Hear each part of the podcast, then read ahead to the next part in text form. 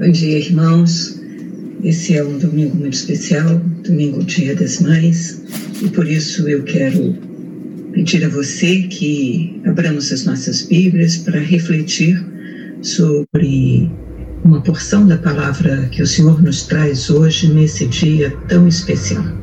Vou pedir que você abra sua Bíblia no primeiro livro de Samuel, no Antigo Testamento, primeiro livro de Samuel, no capítulo 1, e leia comigo ou acompanhe a leitura na sua Bíblia. 1 Samuel, capítulo 1, Antigo Testamento.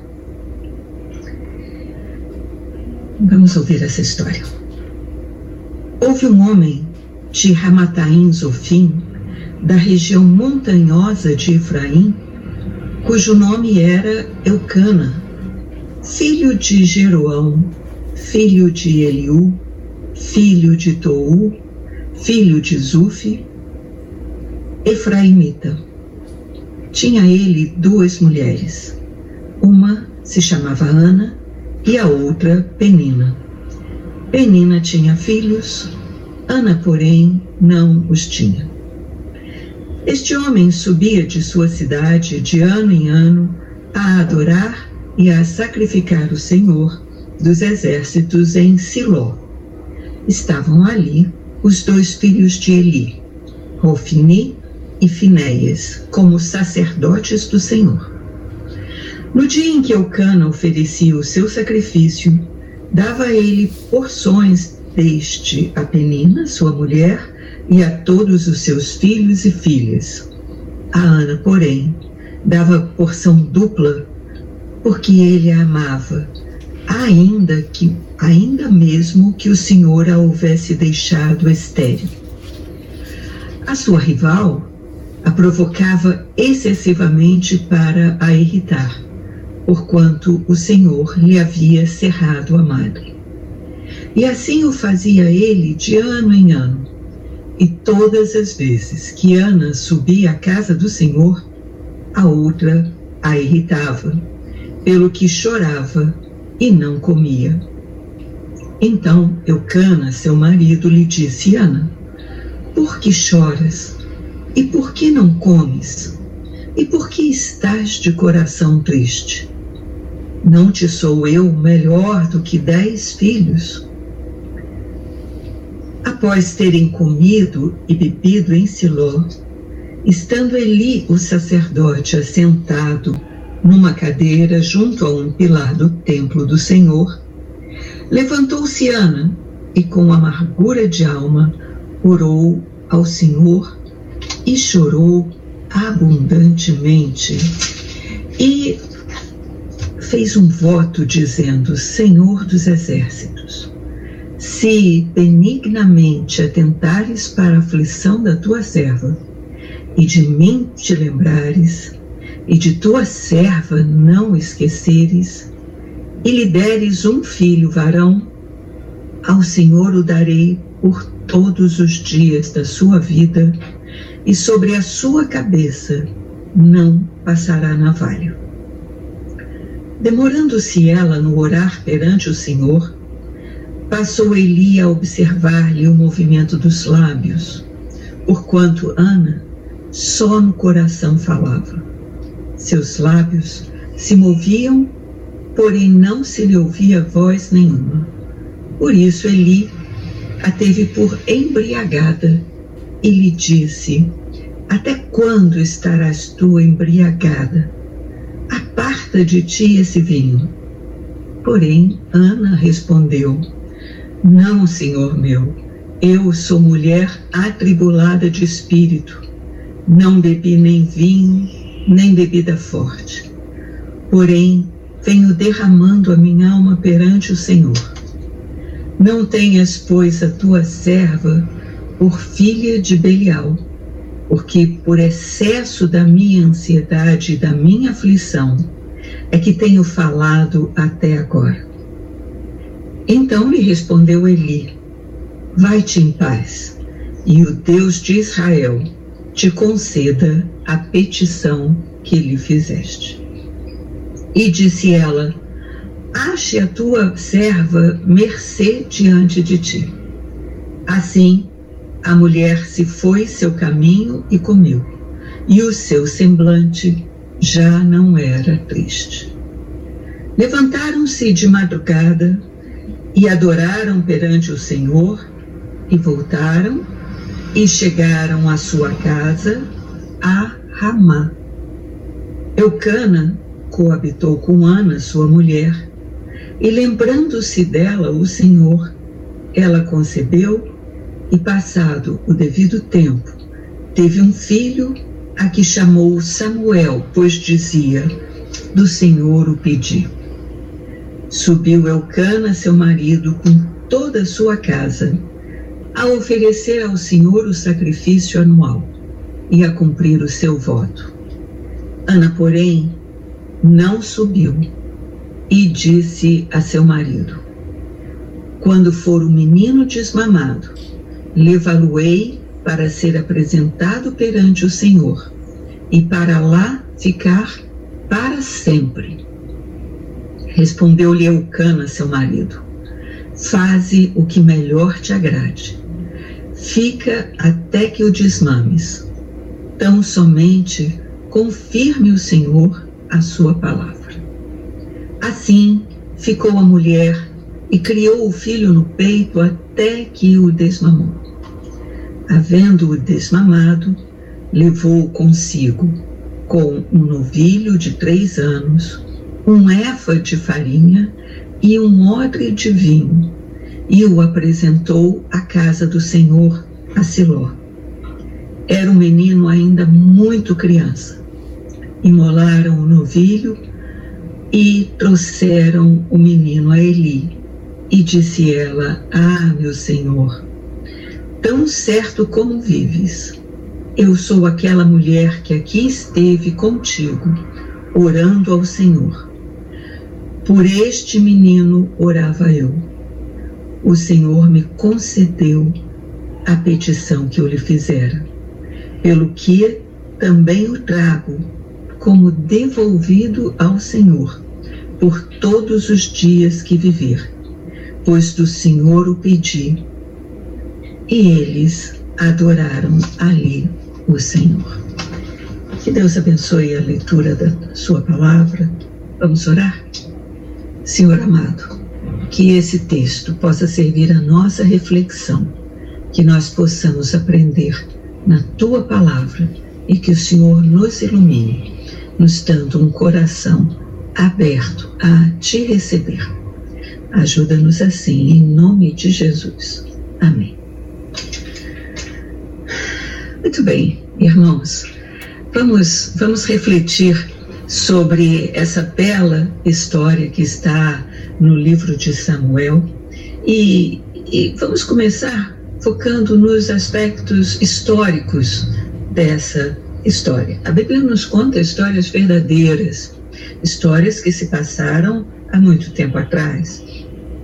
E, portanto, ela é repleta de aspectos históricos que nós não podemos deixar de observar. Primeiro aspecto que seria muito bom notar é que a sociedade em que vivia o Cana era uma sociedade patriarcal. Logo no comecinho da nossa leitura, é, nós temos a genealogia de Eucana, e, e, e, ali se diz: Eucana era filho de Jeroão, que era filho de Eliú, que era filho de Tou, filho de Zufi. E ainda diz que ele era efraimita, porque ele vinha das regiões montanhosas de Efraim. Nenhuma mulher é apontada aqui porque numa sociedade patriarcal o que importava era justamente a origem vinda do pai, o patriarca, aquele que transmitia a sua descendência. Nós também aprendemos no aspecto histórico que essa era uma sociedade, uma é, é, comunidade que praticava a poligamia, ou seja, era possível ao homem, porque era um patriarcado, ter mais de uma mulher. Era o caso de Elcana. que tinha duas esposas. Uma delas, que era Penina, mãe de filhos e filhas de Eucana. E a outra era Ana, que não tinha filhos. Nós também vemos aqui, pelo nosso relato, que Eucana era um homem religioso. Ele cumpria seus deveres religiosos todo ano. Ele ia a Siló, onde estava o templo, para sacrificar ao Senhor dos Exércitos. Levava suas ofertas, levava sua família e ali sacrificava perante o Senhor. E nós vemos também desse primeiro relato como um elemento histórico que a geração de filhos era extremamente importante naquela sociedade. E veja a observação que essa história nos traz. Eucana amava sua mulher Ana, preste atenção, ainda que o Senhor a houvesse deixado estéril. Sim, porque não ter filhos era uma possibilidade para se conceder à mulher ou para o homem obter carta de divórcio, porque ele precisava manter a sua descendência e ele só faria isso com uma mulher que tivesse filhos. Aquela que fosse estéril poderia ser abandonada, descartada, deixada de lado. Mas Eucana amava sua mulher, Ana, apesar dela não ter filhos. Mas presta atenção, esses são aspectos históricos e a Bíblia é muito mais do que um livro histórico. Ela é nossa regra de fé e de prática. Ela serve como fonte de ensino, também serve como fonte de repreensão, de educação na justiça. Ela serve para tornar o homem de Deus habilitado em toda boa obra. E por isso, nós precisamos extrair desse relato muito mais do que simples elementos históricos. Então, vamos ver alguns aspectos psicológicos que nós podemos encontrar aqui. Ana, vamos falar de Ana. Ana era uma mulher angustiada por não ter filhos.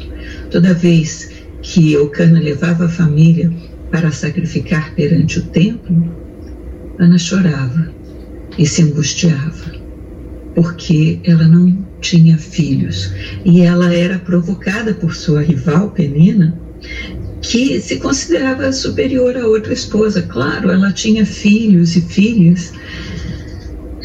E aí começa uma perspectiva espiritual.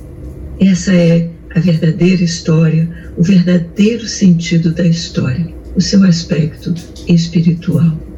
Ana, acabrunhada, humilhada, se considerando incapaz por ser estéril, ela derrama a sua alma amargurada perante o Senhor. Ela conta ao Senhor a sua amargura. E você vai dizer, mas Deus sabe todas as coisas mas Ele quer comunhão conosco. Ele quer que nós sejamos seus amigos. Ele quer falar conosco e Ele quer que nós falemos com Ele. E assim, Ana abre o seu coração ao Senhor. E ela fala de toda a sua angústia, e ela fala de toda a sua necessidade. E ela está ali naquele fervor de oração quando o profeta Eli, um homem de Deus, um grande sacerdote, um homem maduro, já que seus filhos, Rofini e Finéias, já serviam ali no templo em Siló, estava então Eli sentado e começa a observar essa mulher. Por que ele vai observar essa mulher? Porque ela se demorava muito.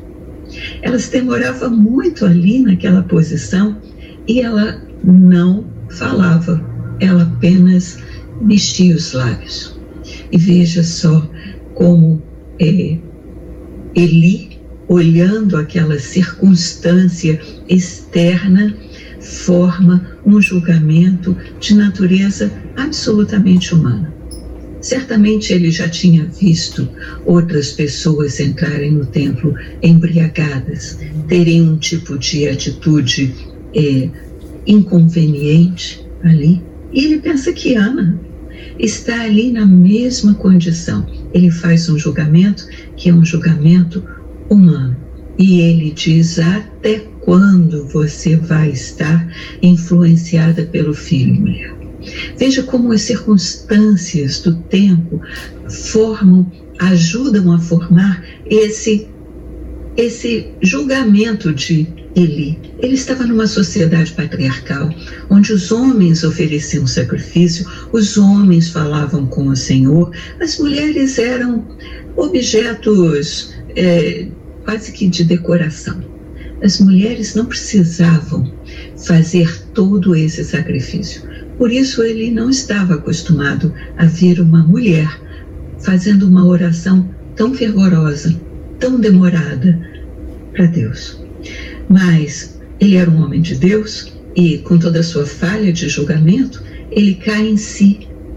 Quando Ana com, lhe diz que ela, na verdade, está conversando com Deus, porque ela é uma mulher de alma amargurada, ela não é filha de Belial, ela não se entrega a bebidas, ela não cultua outros deuses, ela cultua o Deus Todo-Poderoso, com quem ela pode falar e abrir seu coração. E perceba que a comunhão de Ana com Deus é tal que ela faz um voto, um voto extremamente difícil para uma mãe fazer, um voto de Nazireu. Você já ouviu falar nesse voto de Nazireu? Leia em Números, capítulo 6, você vai ter toda a indicação de como era feito esse voto. Era uma dedicação especial a Deus que alguém fazia por um período de tempo. O voto de Nazireu normalmente era por um período de tempo em que se santificava a pessoa. E durante esse período não se podia passar navalha sobre a cabeça, não podia cortar os cabelos e também é, essa pessoa dedicada a Deus não deveria tocar é, o produto da vinha, não podia beber vinho, não podia comer uvas e tampouco podia se aproximar de cadáveres, porque eram corpos corrompidos e a dedicação a Deus exigia uma dedicação devida e não de morte. Muito bem, Ana faz esse voto de Nazireu, que significa entregar esse filho, que ela ainda não sabia se teria, mas que esperava muito, se ela o tivesse, ela o entregaria a Deus. Eli se dá conta de que tinha feito um julgamento errado e ele volta atrás. E ele despede aquela mulher para que ela vá em paz e que o Deus de Israel conceda a ela a petição que ela tinha feito. Eli reconheceu o fervor daquela oração e abençoou aquela mulher. Ana recebeu a bênção. E veja o que é receber a bênção: é confiar em Deus, é saber que Deus vai estar movendo e concedendo ou não aquele pedido, mas ela está confiando no Senhor. E veja como há uma mudança na atitude de Ana depois que ela recebe essa palavra de paz como uma resposta de Deus àquela oração que ela acabava de fazer. Ela saiu dali e já não tinha mais o semblante triste. Ela saiu dali e já não chorava mais. Ela comeu o que ela não fazia nas outras vezes que ela ia sacrificar em Siló. E voltaram para casa em Ramá e ela, de semblante alegre, bem alimentada, coabitou com seu marido. já livre de angústias, livre de preocupações, livre de pensar se esse seria o momento em que ela finalmente engravidaria. E assim, nessa leveza de espírito, o Senhor a favoreceu e ela concebeu. Você já parou para pensar quantas vezes a nossa atitude, a nossa angústia, a nossa preocupação está nos separando das bênçãos de Deus? Você já se deu conta de que às vezes o Senhor está tratando da nossa ansiedade até que a gente possa entregar efetivamente em Suas mãos nossa vida, a nossa petição? Pois foi assim que Ana é, acabou engravidando, na hora que ela confiou plenamente ao Senhor a sua petição. Ela já não era mais uma mulher angustiada, ela já não era mais humilhada. Penina já não podia fazer mais nada com ela para menosprezá-la, porque ela tinha o Senhor dos Exércitos com ela. E, tendo ou não filhos, ela era uma mulher é, diferente. Agora, pense comigo mais um pouquinho. Como é que uma mulher que quer tanto um filho faz um voto de nazireado, que é o voto do nazireu, para entregar seu filho por toda a vida? Ela que queria tanto um filho, e ela decide entregar esse filho tão querido em promessa ainda não estava cumprida essa, essa promessa, nem ela tinha a resposta de Deus. Mas ela confiava em Deus, porque ela tinha uma, uma experiência real com Deus através da oração. Ana sabia que o que nós somos, o que nós temos, o que vai acontecer conosco, tudo isso vem de Deus. E melhor do que mais ninguém, Ana sabia que Deus cuidaria do seu filho. Só assim, com essa convicção, ela poderia prometer entregar um filho tão esperado e tão querido ao Senhor. E assim foi. E assim o Senhor cumpriu com é, o, o, desejo, atendeu o desejo de Ana e é, Ana concebeu e Samuel foi um grande profeta, um grande sacerdote, gozou ele também da intimidade com Deus. Então veja que essa história é maravilhosa. É uma história de entrega, de confiança, de uma mulher que quer muito ser mãe e que Deus atende a sua oração. Então você que é mãe, você vai estar se perguntando, bem, então esse é o, o o segredo, essa é a fórmula para criar bem um filho, já que Samuel foi maravilhoso, foi um homem é, especialíssimo e, e, e teve um papel importantíssimo na história do povo de Israel. E você vai pensar, então é isso, é entregar o filho a Deus. Levá-lo ao templo. Bem, nada é tão fácil assim. Viver não é fácil, a vida não é fácil. Se você continuar lendo um pouquinho mais no livro de Samuel, logo no capítulo 2, você vai verificar que aqueles filhos do profeta Elídio, que era um homem de Deus, era um homem especial, que gozava da intimidade de Deus também, os filhos de Eli, Ofni e Finéias, eram filhos de Belial, ou seja, eles estavam no templo mas eles não conheciam o Senhor. Não basta estar no templo, tem que conhecer o Senhor. Então, veja que não existe uma fórmula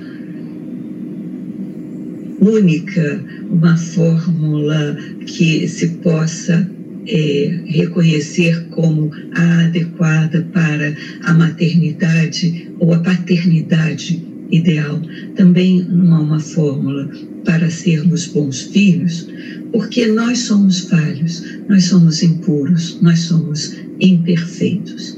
Mas da Bíblia nós podemos recolher desse relato e de vários outros lições que podem nos ajudar a sermos melhores mães, melhores pais, melhores filhos.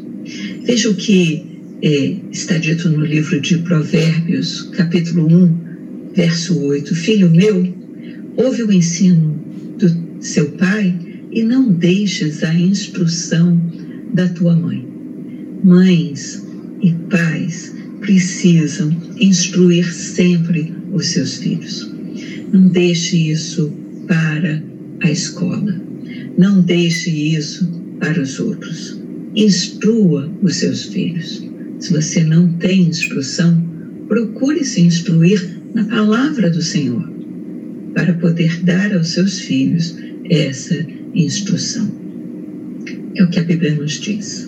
É um caminho para nós criarmos filhos e filhas que sejam pessoas dignas e praticantes da justiça. E preste atenção que buscando a orientação de Deus, Ele nos ilumina. Você lembra do Salmo 119? O versículo 105 você deve saber de cor.